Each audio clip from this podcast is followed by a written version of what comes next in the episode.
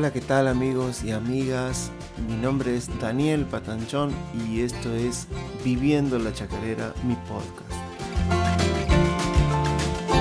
Un lugar a donde voy a ir contando todas mis andanzas de músico y eh, alegrías y desesperanzas en el camino, este que he elegido como vida, ¿no? Así que bueno, desde Buenos Aires, desde San Martín, más precisamente, que es el lugar que he elegido para vivir, donde estoy criando a mi hija con mi compañera Maya. Y em, eh, les voy a contar ahora cómo siguió mm, nuestro viaje por España, ¿no? por Huelva. Eh, y ya lo que se me viene son recuerdos como, como eh, desperdigados y como sueltos, ¿no? Me va a costar un poco en esta ocasión hacer como una hilación porque, porque nada, porque han pasado muchas cosas sueltas, ¿no? Entonces, lo primero que se me viene a la cabeza, eh, bueno, ya conté lo que, que, habíamos ido al mar, habíamos conocido, eh, y lo que estaba pendiente era que después de haber ido a Mazagón, que era ese lugar con playa que estaba a unos 10 kilómetros de, del monasterio La Rábida, porque es un monasterio, eh, nos fuimos, decidimos tomar rumbo eh, hacia el lado opuesto, sería, y eh, ir hacia la ciudad de Huelva, que Huelva es una ciudad, es una ciudad grande, o al menos así lo recuerdo, con avenida, un par de avenidas, mar, el río, la ría le llamaban ellos, que era como un pedazo de mar que entra a la tierra, que se abre, se abre paso, digamos. Ahí en esa ría estaba el puerto de Palos, Palos de la frontera, digamos. Y este, lo, que, lo que hicimos fue agarrar la bicicleta todos y eh, agarrar rumbo, tomar rumbo eh, hacia Huelva, ¿no? Y bueno, me acuerdo que hacía mucho calor y que, y que y que era, e, era fácil ir porque era como bajada. Y había un puente largo, largo, largo que lo estuve viendo por Google también ahora. Y me acordaba que no podía creer que haya cruzado ese puente en bicicleta. Un puente largo, largo, largo por encima del agua, ¿no? Por encima de la ría que nos llevaba desde, desde el monasterio hasta, hasta la ciudad.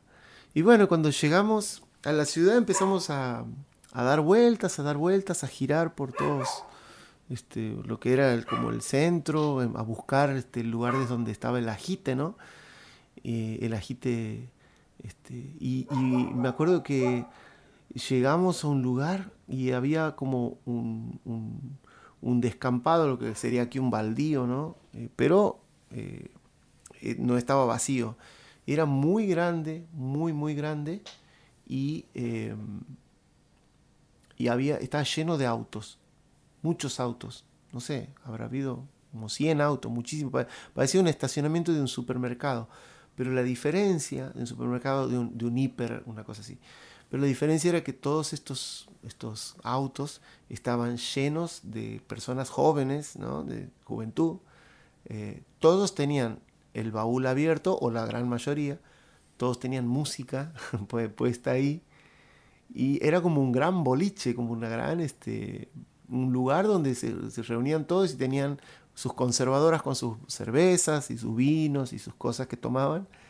Y, era como que había mucha música por todos lados, música marcha, música bolichera, ¿no?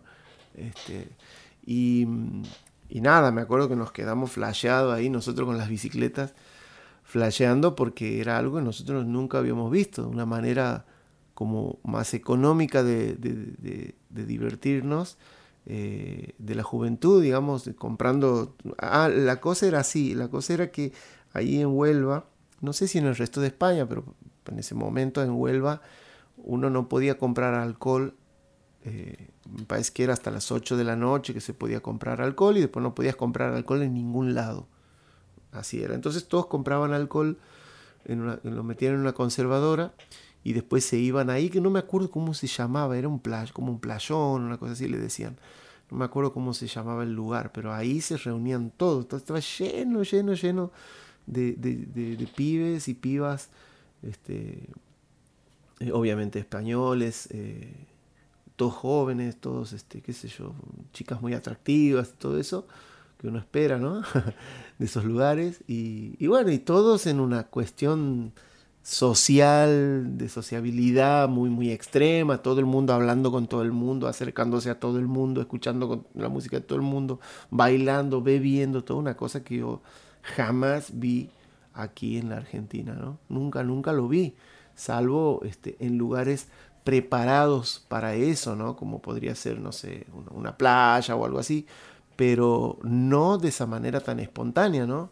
Así, ¿no? No había, no había ni policía, me acuerdo. Era todo, toda gente, digamos, eh, civiles, digamos. ¿no? había, no había desmanes, no había nada.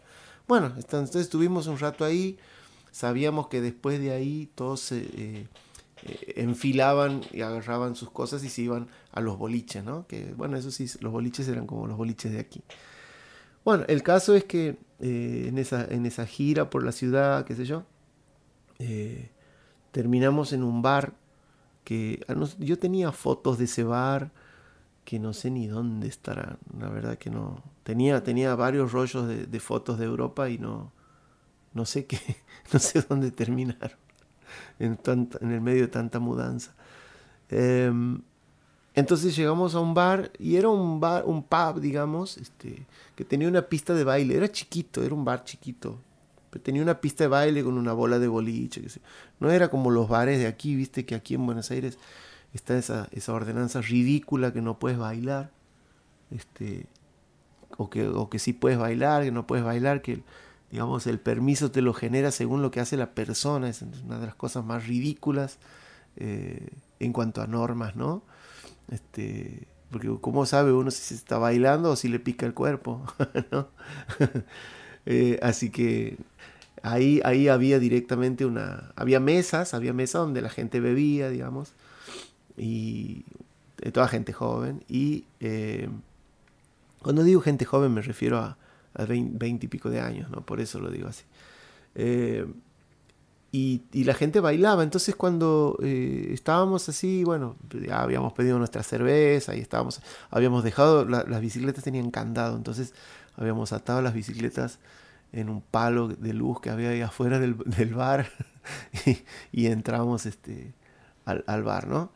Y entonces en el bar, em, bueno, pedimos nuestra cerveza, qué sé yo, y ahí la primera em, sorpresa, digamos, era que ponían, eh, ponían música, de, mucha música, pero había una música que ponían que se llama Sevillanas, y, y bueno, y cuando pusieron Sevillanas, eh, mucha gente salió a bailar. Era una pista chiquita, ¿no? Era una pista que habrá tenido, qué sé yo, 4 por 4 una cosa así, 4 metros por 4 metros, ¿no?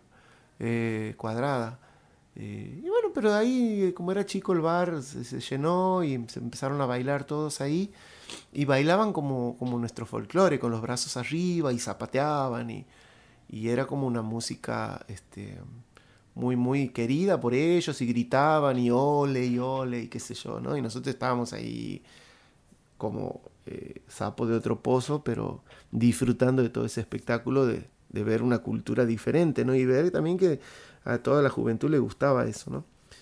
Y, y ya me parece que después ya nos animó nosotros también a bailar y no sé qué hacíamos ahí, levantábamos los brazos, más o menos, ¿viste? Como se ponen ellos en posición posición de torero, más o menos los, los hombres, ¿no? Y las, las chicas este, con, esas, con esos zapateos y qué sé yo. Y bueno, y ahí estuvimos un rato hasta que en un momento nos pusimos a hablar con el de la barra, el tipo de la barra, ¿no? pues había, no, no, me acuerdo, pero había quizá dos personas o tres personas en la barra y una de ellas era el dueño. Y resulta que el dueño era un argentino no me acuerdo el nombre, no me acuerdo nada, me acuerdo que era argentino nada.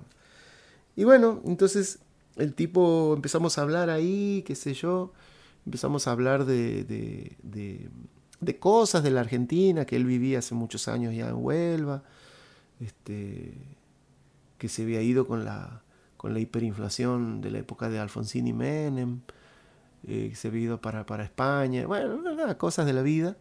Y, ahí, bueno, y ahí tenía el bar ese, le había ido bien, y tenía el bar ese ahí en Huelva, y tenía un boliche también en Huelva.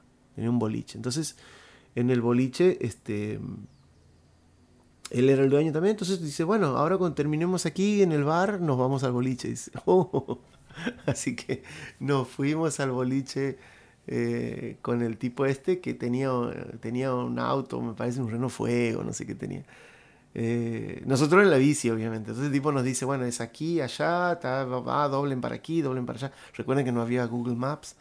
Este, bueno, nos vamos al boliche, un boliche re grande, lleno, lleno, lleno, lleno. Este, y entramos con los muchachos ahí. El mono, Andrés, este, Tachi Gómez y yo, los cuatro. Entramos al boliche, lleno el boliche adentro. También el tipo nos dice, bueno, vengan, les voy a dar unos, unos vales para que, para que para que tengan para tomar. Claro, el tipo sabía, nosotros éramos argentinos secos, no teníamos ni un mango. Entonces eh, el, tipo nos da unos vales para pedir este, lo que queramos tomar en la, en la barra, así que, así que nada, no me acuerdo mucho del boliche, se ve que hemos bebido bastante y que no sé, debemos haber bailado y qué sé yo, qué más habremos hecho ahí adentro. El asunto es que, bueno, después de un rato ya, eh, ya no, nos queríamos ir y qué sé yo. Y, y bueno, nos fuimos, eh, salimos, salimos de ahí y había que volver. No era cerca, no era cerca el monasterio de la Rábida. Era, quedaba a unos cuantos kilómetros, no era tan lejos como el otro, pero eran unos cuantos kilómetros, había que cruzar el puente ese sobre la ría y lo más triste de todo era que habíamos bebido y teníamos que andar en bicicleta. Era tremendo, tremendo. Entonces agarramos la bici medio en pedo, medio el pedo que teníamos y eran, no sé, era de noche todavía. Y empezamos a volver y no sé, me acuerdo que cada tanto parábamos y caminábamos. El único que estaba en estado era el mono Vanegas. Después nosotros un desastre el resto. ¿no? Entonces caminábamos y caminábamos y después volvíamos a subir y caminábamos y subíamos y caminábamos y pedaleábamos. Y así hasta que logramos llegar, digamos, a, al monasterio, ¿no? Al otro día, bueno, a dormir, qué sé yo. Todo, el día, total, no teníamos nada que hacer, nos traían la vianda y, comíamos ahí lo que nos traían. Y mm, después recuerdo de haber ido otra vez, algunas otras veces al, al pueblo, a la ciudad, perdón, no era un pueblo, es, es, una ciudad, a la ciudad de Huelva. Y, em, y me acuerdo que ya como me parece que no hemos ido fin de semana, no hemos encontrado mucho que hacer. Entonces una, como no vendían alcohol, me acuerdo, eh, por lo que dije de la restricción horaria, eh, me acuerdo que encontramos una máquina expendedora en una estación de servicio que estaba cerrada y ahí uno metía, no sé, unas, en esa época todavía había pesetas, me parece, sí, pesetas había todavía. Eh, entonces metíamos ahí las monedas y, y, salían las botellas de cerveza, salía una botella de un litro. entonces nos quedamos al lado de la máquina también otra vez a ponernos ahí en pedo, ya, qué sé yo. Encima no podíamos andar con la guitarra porque era demasiado la bici y la guitarra. ¿no? Aparte no teníamos, no teníamos guitarra. Yo no tenía, por ejemplo, tenía una guitarra eléctrica, la única guitarra criolla. Este, no me acuerdo si alguien ha llevado. Horacio debe haber llevado su Gibson negra. El mono llevó su bajo. No, no, no había guitarra, ¿no? Tocábamos con las guitarras de personas, digamos, que encontramos por ahí, ¿no? Así que no, no, no teníamos una guitarra como para ponernos a guitarrear, ¿no? Eh, o si no, enchufábamos, la tocábamos así como desenchufada la eléctrica, que la única era la mía, ¿no? No me acuerdo si el mono llevó, quizás llevó la, una acústica que tenía una acústica Takamine que todavía anda por ahí, parece que los he visto. Y bueno, y así eh, pasó, digamos, nuestro, nuestro, nuestro momento. Después tocamos con Horacio también en un lugar ahí cerquita, no sé, consiguió una fecha alguien, no sé quién. El tipo este que era amigo de Jacinto, que lo había conocido Jacinto, que era como el rector de la, del monasterio o el rector del posgrado, no sé de qué era. Este, consiguió un par de fechas ahí, pero, pero muy, muy poquito. Eh, pero, aunque me recuerdo que ese estuvo mejor, ese estuvo más, más agradable, digamos. Eh, la gente eh, se, se copó y se quedaban ahí, era en un lugar más cultural y qué sé yo. No era un lugar turístico como el anterior, como el puerto de Palos, ¿no? Eh, Entonces nada, la pasamos ahí bien, qué sé yo. Y bueno, después ya el retorno, digamos, ya llegó un momento en que ya queríamos volvernos, ¿no? Y muchos se preguntarán, pero ¿por qué no se volvían si no tenían mucho para hacer? Y el, el caso era que cambiar el, el, pasaje, cambiar la fecha del pasaje era muy costoso. Entonces no podíamos cambiarlo porque, porque ya teníamos fecha de vuelta, ¿no? Entonces si le cambiábamos había que pagar como mucha diferencia de dinero y no, no, no, no, no, no estaba ese dinero para hacer esa movida. Entonces por eso nos quedamos los todos los 15 días estuvimos ahí en 15 o 20 días en la Rábida, no me acuerdo. Y, y bueno, nada, después de eso este, ya nos cuando vino el vehículo a llevarnos eh, a, al, al, Ah, yo me acuerdo que una cosa más que hice fue conocer Sevilla. Yo me fui a Sevilla porque hice una, una amiga ahí este, que vivía en Sevilla, ¿no? Entonces yo le dije, che, ¿puedo, puedo ir un día a Sevilla y bueno, no sé, ayúdame, fíjate dónde, dónde puedo quedarme una noche o así, así conozco. Y ella me dice, no, no, no, te vienes a mi casa, me dice, era una chica, eh, una historiadora, me acuerdo. Entonces me fui un día y ahí conocí el famoso corte inglés, por ejemplo, que es como ir al shopping aquí, qué sé yo, no sé, es el recuerdo que yo tengo de ir ahí, bueno, ropa y cosas muy caras, todo, ¿no? Me acuerdo que Sevilla, de Sevilla es una ciudad alucinante, hermosa, todo, todo lleno de... Como la chica era historiadora, es como que me ha hecho un paseo guiado, ¿no? Este, todas las cuestiones del, entrecruzamiento con la cultura árabe que tienen ellos. Y, después los... Eh, hemos ido a varios bares. Siempre, siempre eh, la, premisa era beber, siempre tomar, tomar. Entonces eh, no, nos, nos, llevó a mí. Bueno, éramos varios, no era yo solo. Eh, ella vino con gente, ¿no? Entonces andábamos por ahí, por la ciudad de Sevilla, eh, por varios bares, eh, toman de, cañas, como dicen ellos, ¿no? Nos, vamos, nos fuimos de cañas, que es como beber, eh, beber una aquí, beber otra allá, y todos los bares hermosos, históricos, qué sé yo, todo, todo una cosa muy, muy, muy, este, muy linda, ¿no? Muy, muy, muy linda la ciudad, muy... Me, me, acuerdo que conocí la Expo Sevilla, o lo que, queda, o lo que quedaba de la Expo Sevilla, no me acuerdo ya. Este... Y bueno, y así estuve, me acuerdo que estuve, no sé si una o dos noches en Sevilla, que era cerquita de Huelva, era como dos horas de viaje en un micro. Así que, nada, estuvo, estuvo, estuvo bueno eso también. Y después ya, eh, no, después me acuerdo que los chicos también fueron, pero no, no, no, hemos ido juntos, hemos ido cada uno por su lado, no, no, no sé por qué, no, no me acuerdo. Este, y después ya eh, llegó el momento de irnos, llegó el momento, ya el micro, ya vino a buscarnos un vehículo más grande, no vino la van para que entremos con todas las valijas y, y bueno, y nos fuimos a, a, al aeropuerto de Madrid en, en, ese mismo vehículo, ya con todo, era, ya era una combi, ¿no? una combi como la que nosotros conocemos. Y bueno, y ahí estábamos ya para pegar la vuelta y este, me acuerdo que, que Tachi me agarra y me... Y bueno, ya Tachi había decidido quedarse y, y, y como es, y rumbear para Francia, ¿no? Él se quería quedar en Francia, quería vivir ahí. Entonces, eh, él no había no había dicho nada en el grupo, digamos. Él, se lo había guardado, ¿no? Era una cosa que el único que sabía que se iba a quedar era yo. Bueno, no sabía, nadie más lo sabía. Nadie sabía que sí. El único que sabía era yo.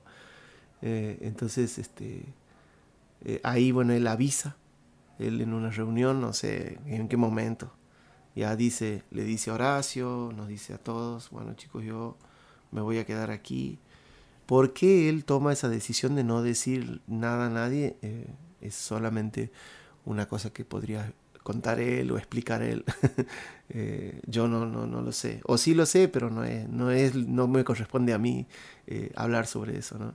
Pero este, él tomó esa decisión y bueno, y ahí nos dijo a todos y ya entonces ya sabemos que, que en Barajas, Barajas es el aeropuerto de Madrid, me parece, ya eh, él se quedó Me dice, vení, dame un abrazo, me dice, porque no me vas a ver más. Y yo no, es como que uno no toma conciencia porque uno no es el que se queda, uno es el que se va, ¿no? Entonces él se está, de pronto se estaba quedando ahí esperando otro vuelo para ir a otro país y nosotros estábamos con la cabeza eh, en volver a Buenos Aires, volver a Santiago, ¿no? Eh, eh, digamos. Y entonces era como que no tenía, no, no, me había detenido a pensar en eso que me estaba diciendo él. Y él me decía eso, me decía, vení, dame un abrazo que no me vas a ver más, me decía. Y bueno, y así este, nos fuimos nosotros, me acuerdo, él quedó, quedó del otro lado del, del, mostrador, como se dice quedó, quedó, se quedó en el aeropuerto y nosotros nos subimos a preembarco, nos subimos al avión y nos pegamos la vuelta para, para Buenos Aires. Y bueno, nada, una alegría ya volver aquí. Habían sido muchos días afuera, ¿no? Afuera de, de nuestras casas. Eh, mucha cultura eh, distinta, ¿no? Muchas culturas distintas, mucho, ver muchas cosas, conocer quizá con el paso del tiempo me doy cuenta que uno quizá no, no he conocido todo lo que debería, quizá, pero ese tiempo verbal es un tiempo que no, no sirve para nada. debería haber hecho esto, debería haber ido a Madrid, debería haber, qué sé yo. Eh, nada, no sé, quizá, en, quizá la vida todavía me depare este, alguna oportunidad de viajar así, ¿no? otra vez a Europa. Europa es un, es un lugar fascinante para mí. Me, atrae mucho más que, que, por ejemplo, que Estados Unidos, no sé, uno podría conocer. Estados Unidos también, pero Europa me parece como más fascinante, ¿no? Un lugar que conocí en, en Europa también, al cual no hice mención, eh, es Brujas. Brujas es eh, la Venecia del Norte, ¿no? Se le dice que es una ciudad de, de, de Bélgica con, em, con canales botes. No es tanto como Venecia, pero tiene canales, tiene muchos canales y, eh, y, va, este, y van por ahí las, las, góndolas y los, no sé si se llaman así, los botes con las personas, digamos, paseando o transportándose, ¿no? Eh, también una ciudad medieval, este, increíble, increíble todo conservado así, salvo, em, me acuerdo que en un momento entramos a un lugar que era este, así todo medieval y adentro había un McDonald's, por ejemplo. ¿no? Estaba, en todo, estaba en todos lados ellos.